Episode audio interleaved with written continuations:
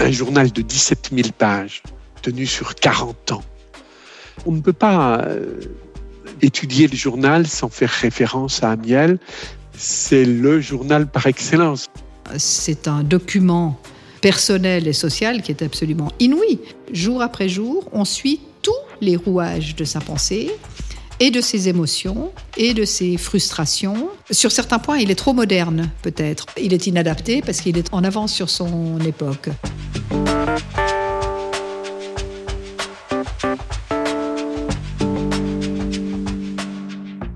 Bon, on dit que, que c'est Amiel qui a le premier utilisé le terme inconscient. L'introspection, c'est précisément essayer de trouver qui on est indépendamment ou à cause des fluctuations qui nous caractérisent. Et pour lui, c'est le travail d'une vie dans son journal, hein, et il y revient tout le temps. On le voit aussi dans la façon d'écrire d'Amiel et presque dans sa façon de, vivre. Hein. C'est un, hypersensible dans tous les sens du terme. Hein. Il a un corps hypersensible et aussi une âme hypersensible.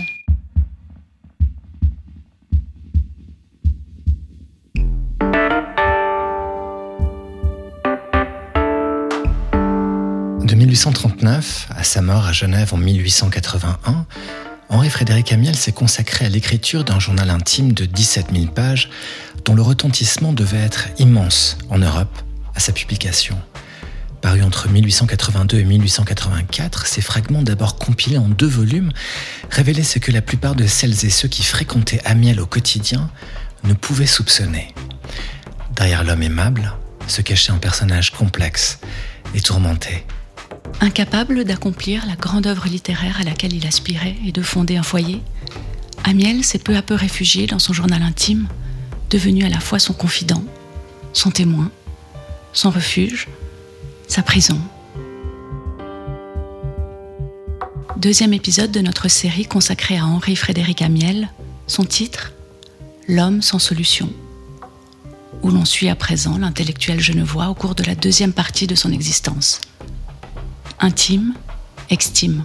Amiel, 200 ans d'histoire du journal intime. Une série podcast en cinq volets produite par la Bibliothèque de Genève à l'occasion du bicentenaire de la naissance d'Henri Frédéric Amiel. À toutes et à tous, bienvenue. Couper court aux bagatelles, aux hors-d'œuvre, aux préludes, aux digressions et se concentrer dans l'essentiel. Le peux-tu? Le veux-tu? Le dois-tu? Au début, euh, il y a chez, Amiel, comme euh, chez beaucoup d'auteurs euh, autour du milieu du 19e, un essai de ressaisie. Euh. Michel Brault, professeur de langue et littérature française, Université de Pau et des Pays de l'Adour. Tentative pour appréhender son existence, la maîtriser. Euh. Et puis, effectivement, ça devient, ça devient une forme de manie sans aucun doute, mais une manie qui est à la fois celle euh, d'un langage, parce que c'est une maîtrise de soi par le langage, qui se prend à son propre jeu. L'idée que la vie a une valeur, un poids, un intérêt, une richesse, et que il suffit de la mettre en mots pour la faire émerger, cette richesse. On est donc dans la construction d'une œuvre littéraire qui est au, au bord de la littérature. Ce n'est qu'au bout de 5000 pages qu'il se dit, il y a là une œuvre en puissance alors il ne sait pas du tout ce que cela sera.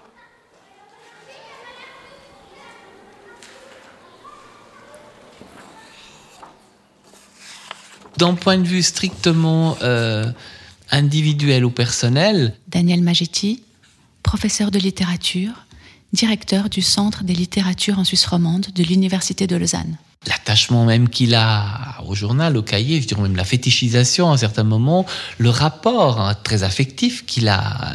Il, sait bien que, comme il le dit par moments, que là-dedans il y a le meilleur de lui-même.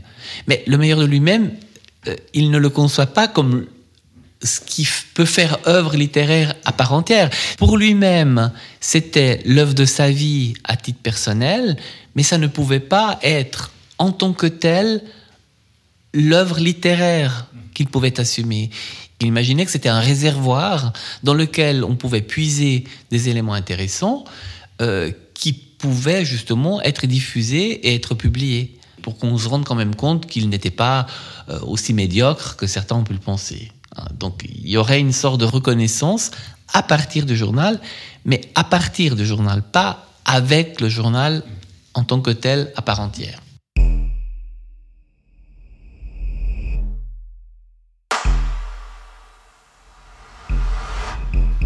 Mercredi 26 juillet 1876, 10 heures du matin. Relu le cahier 141 avant de coudre son successeur. Le journal est un oreiller de paresse. Il dispense de faire le tour des sujets. Il s'arrange de toutes les redites. Il accompagne tous les caprices et méandres de la vie intérieure et ne se propose aucun but. Ce journal-ci représente la matière de 46 volumes à 300 pages. Quel prodigieux gaspillage de temps, de pensée et de force. Il ne sera utile à personne. Et même pour moi. Il m'aura plutôt servi à esquiver la vie qu'à la pratiquer.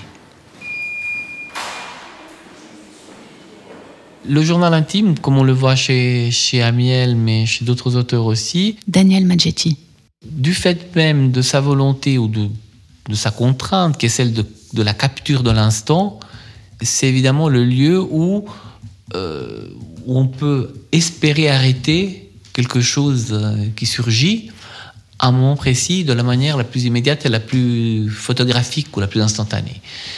À partir de là, euh, on peut y retourner et puis précisément en faire un objet qui peut-être repris, remonté. Amiel a quand même beaucoup plus une pratique de diariste de bureau. Hein. Il est à sa table et il a un rituel d'écriture.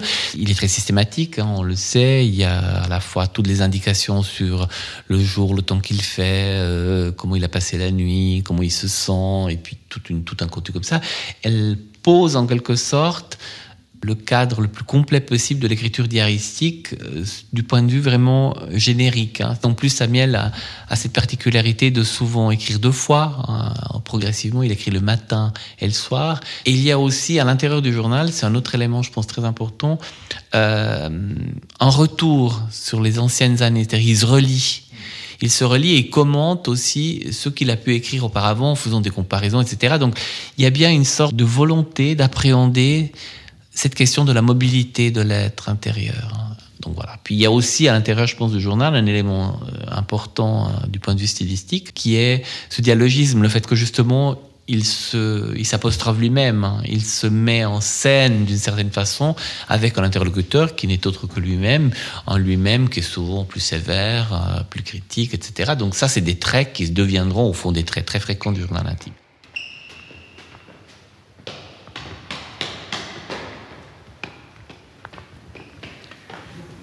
Voilà, donc je vous ai euh, préparé euh, trois volumes du journal hein, euh, qui comportent 173 cahiers, comme vous le savez. Paul Ochuli, conservatrice des manuscrits, Bibliothèque de Genève. Et je vous ai sorti la, la première partie du journal qui comprend non seulement les antécédents avant 1847, et puis le début du journal à partir de décembre 1847.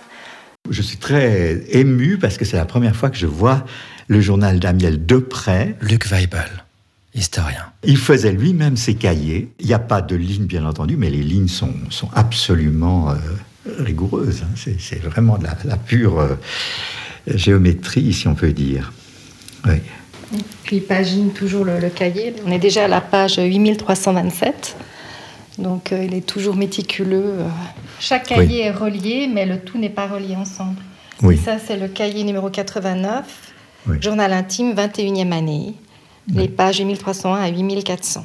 Oui, c'est ça. Donc, il fait une pagination pour, pour l'ensemble du... Oui, exactement. Il reprend toujours la même pagination. Ah, et puis après, il donne quelques citations, des maximes ou des injonctions euh, par rapport à, son état d'âme du moment. Donc ça, ça montre bien que c'était... Euh, il sentait que c'était quelque chose qui avait, qui avait une valeur, au fond, parce que le fait d'avoir numéroté, puis ça devait être comme une satisfaction. Disons, moi, j'ai quand même 8000 pages, ça commence à compter. Il est à la moitié, là. Euh, oui, puisqu'il y a environ 16 900 pages. Et oui, là, il est environ à la moitié du, mmh. du journal.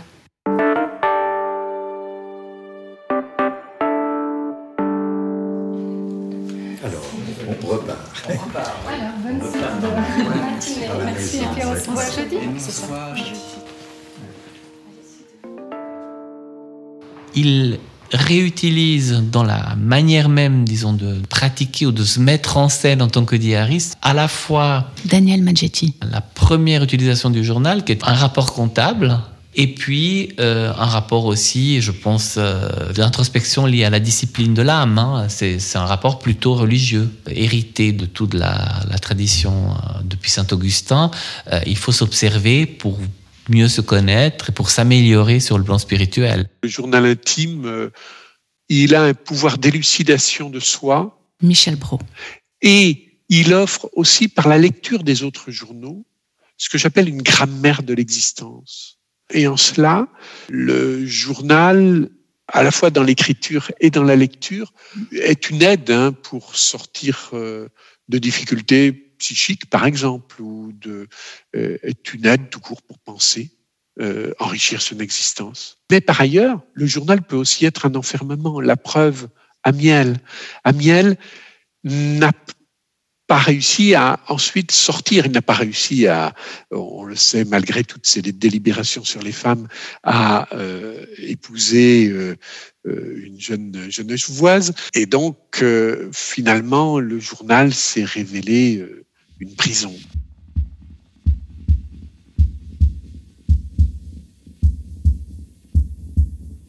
Tout m'est étrange. Je puis être en dehors de mon corps et de mon individu. Je suis dépersonnalisé, détaché, envolé. Donc là, c'est un passage issu du, 8 juin 1875. Donc, euh, Amiel a 53 ans.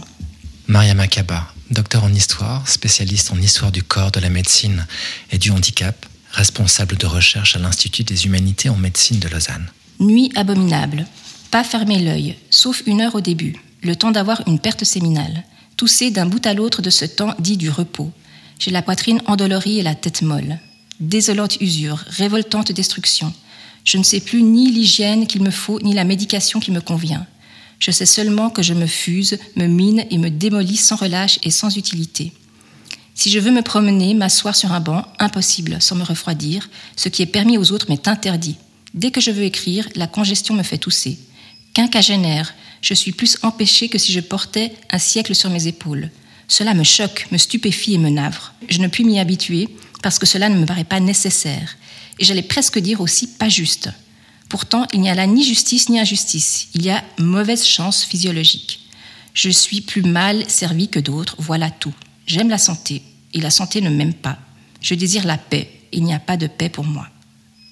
Voilà, et ça continue encore sur deux paragraphes sur ce même mode je pense qu'on peut dire que c'est un hypochondriaque. Je crois qu'il n'y a vraiment pas de doute sur ce fait. Il le dit lui-même. Hein. Il, mentionne cet élément dans son, voilà, dans son dispositif, on va dire, mental et, et psychologique. Et puis, un hypochondriaque, ça veut dire qu'il a vraiment cette anxiété de, sa, santé. Des petites choses anodines font que voilà, il, en fait toute une tragédie euh, et, il en parle tout le temps, tout le temps de sa santé. Mais il a aussi beaucoup de problèmes de santé. Alors ça, il faut pas en douter. Il a mais vraiment déjà des refroidissements à répétition. Euh, il a des problèmes de vue. Il fait une, consommation de médecins excessive. Hein, euh, c'est presque systématique. Il va en consulter un, il, va forcément en consulter un deuxième. Il se confronte à des diagnostics contradictoires. Alors il va prendre encore un troisième avis médical. Il angoisse parce qu'il est malade et il, est malade parce qu'il angoisse. Et, et, c'est vraiment un, tout. Et, ça tourne tout le temps chez lui.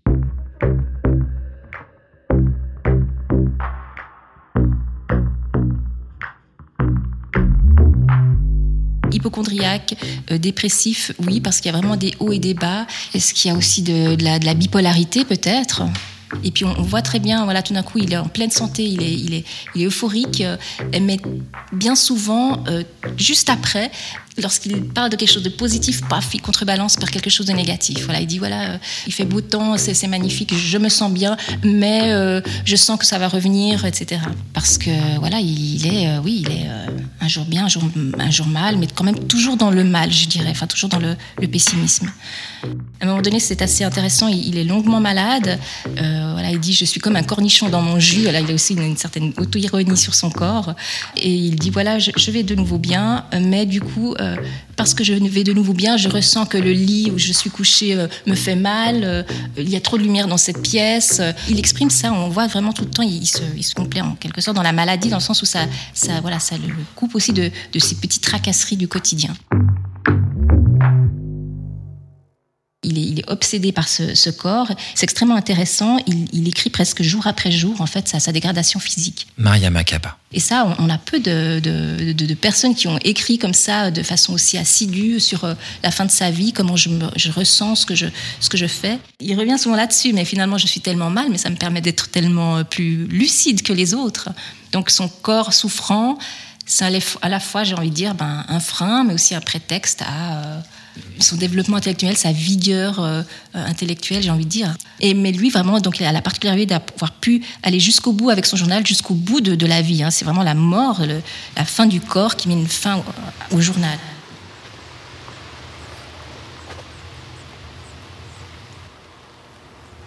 Toutes mes facultés s'en vont comme un manteau qu'on pose, comme la coque d'une larve. Je me sens muet, ou plutôt rentrer dans une forme plus élémentaire. J'assiste à mon dévêtement. J'oublie encore plus que je ne suis oublié. J'entre doucement dans le cercueil de mon vivant. Cimetière de Clarence, canton de Vaud. À la recherche de la tombe de Henri Frédéric Amiel. C'est un jour de pluie. Pour seul indice, on sait que c'est une, stèle blanche de taille moyenne, arrondie. Il n'y a pas de gardien. On va poser la question à monsieur qui travaille ici. Bonjour monsieur, excusez-moi. On cherche la tombe de Henri Frédéric Amiel. Ça vous dit quelque chose? Non, ça me dit rien. D'accord. Il y a quelqu'un à qui je peux poser la question? Il y a mon chef tout euh, vers le local avec une machine. Peut-être vous pouvez poser la question. Merci beaucoup.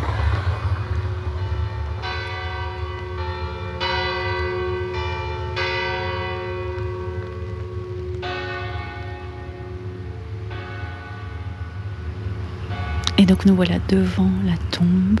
Il est écrit sur la stèle Henri Frédéric Amiel de Genève, né le 27 septembre 1821, décédé le 11 mai 1881. Avec pour citation Celui qui sème pour l'esprit moissonnera de l'esprit la vie éternelle. Et sur le côté, une autre citation, entre guillemets, aime et reste d'accord.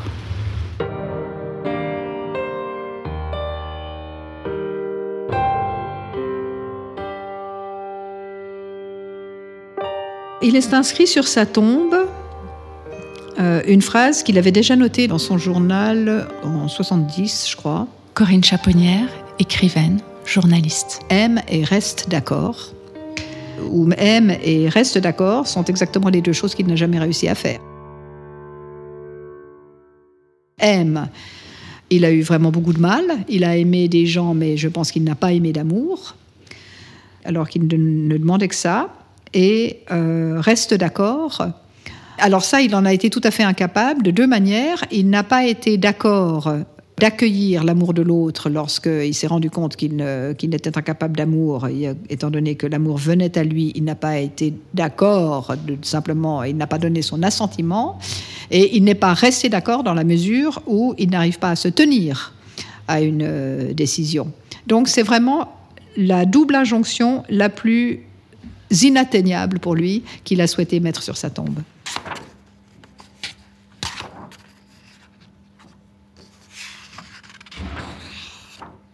Amiel meurt, il veut que son journal euh, qu'on en fasse quelque chose. Hein. Daniel Maggetti. Il y tient matériellement très très fort. Hein. C'est un objet justement euh, soigné qui est vraiment extrêmement précieux euh, à tout point de vue, parce affectivement et matériellement. Donc euh, il ne veut pas que ça tombe dans n'importe quelle main, notamment pas dans sa famille pour des raisons que l'on peut comprendre.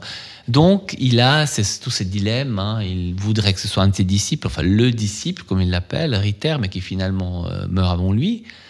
Donc il y reste les deux, les deux femmes possibles, hein, euh, Fanny Mercier et Berthe Vadier.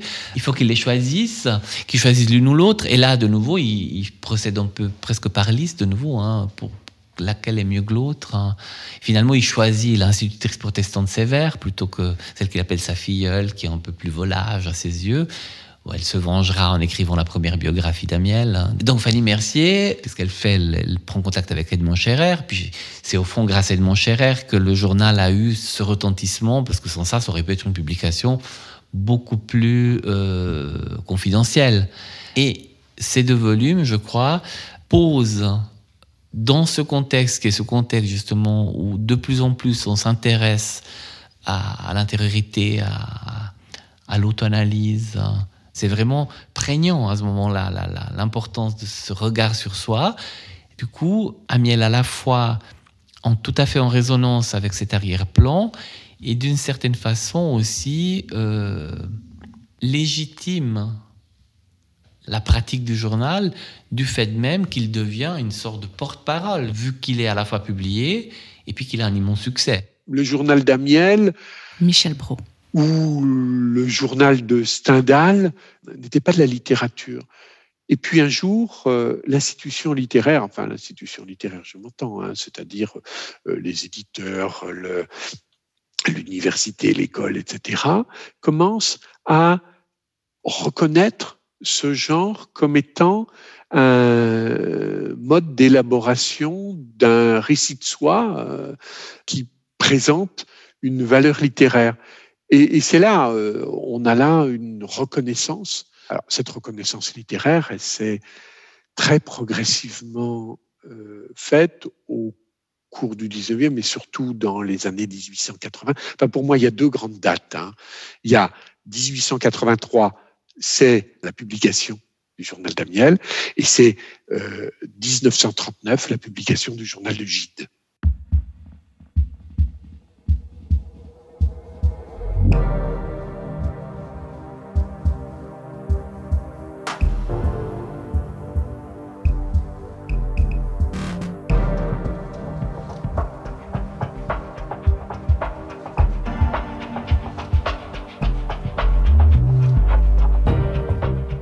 Deuxième épisode d'Intime Extime, Amiel, 200 ans d'histoire du journal intime, une série podcast produite par la Bibliothèque de Genève avec Michel Brault, Corinne Chaponnière, Paulo Chuli, Mariama Kaba, Daniel Maggetti et Luc Weibel. Merci à Frédéric Sardet, directeur de la Bibliothèque de Genève, à Georges Pérez, responsable d'unité service au public, à Paulo Chuli, conservatrice responsable département des manuscrits et archives privées, ainsi qu'à toute l'équipe de la Bibliothèque de Genève où ce podcast a été intégralement enregistré. Sa réalisation est signée Chahut Media, David Brunambert et Carole Harari. La musique et le mastering sont de Nick von Frankenberg et les lectures ont été réalisées par Antonin Schopfer.